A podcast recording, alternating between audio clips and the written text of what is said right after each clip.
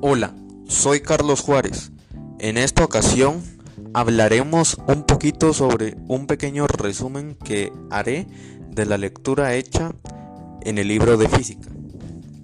Primero, tenemos que tomar en cuenta el concepto de energía.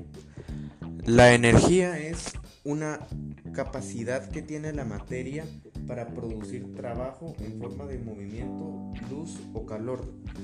Está presente en nuestra vida cotidiana, en los materiales electrodomésticos o en la energía que produce nuestro cuerpo.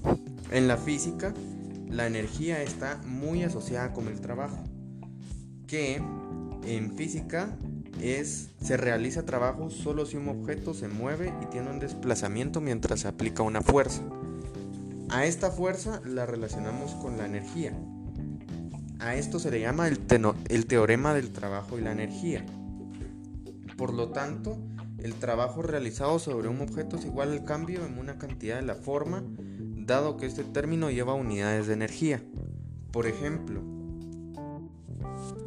la alternativa que tenemos en relacionar la rapidez de un objeto con el trabajo que las fuerzas externas realizan sobre él, si es posible calcular el trabajo neto para un desplazamiento dado, es fácil evaluar en cambio la rapidez del objeto. Todo esto se da gracias a la energía cinética que posee el objeto. Esta puede ser cinética o potencial gravitacional. La energía potencial está asociada con el trabajo debido a que desde su ubicación en el estante puede potencialmente realizar dicha labor, es decir, puede realizar un trabajo. La energía potencial es una propiedad de un sistema y no de un objeto único, ya que se debe a la posición relativa de los objetos que interactúan en el sistema, como la posición de un clavadista o otros ejemplos. La energía potencial es otra forma de realizar el trabajo y de considerar el trabajo realizado por las fuerzas conservativas.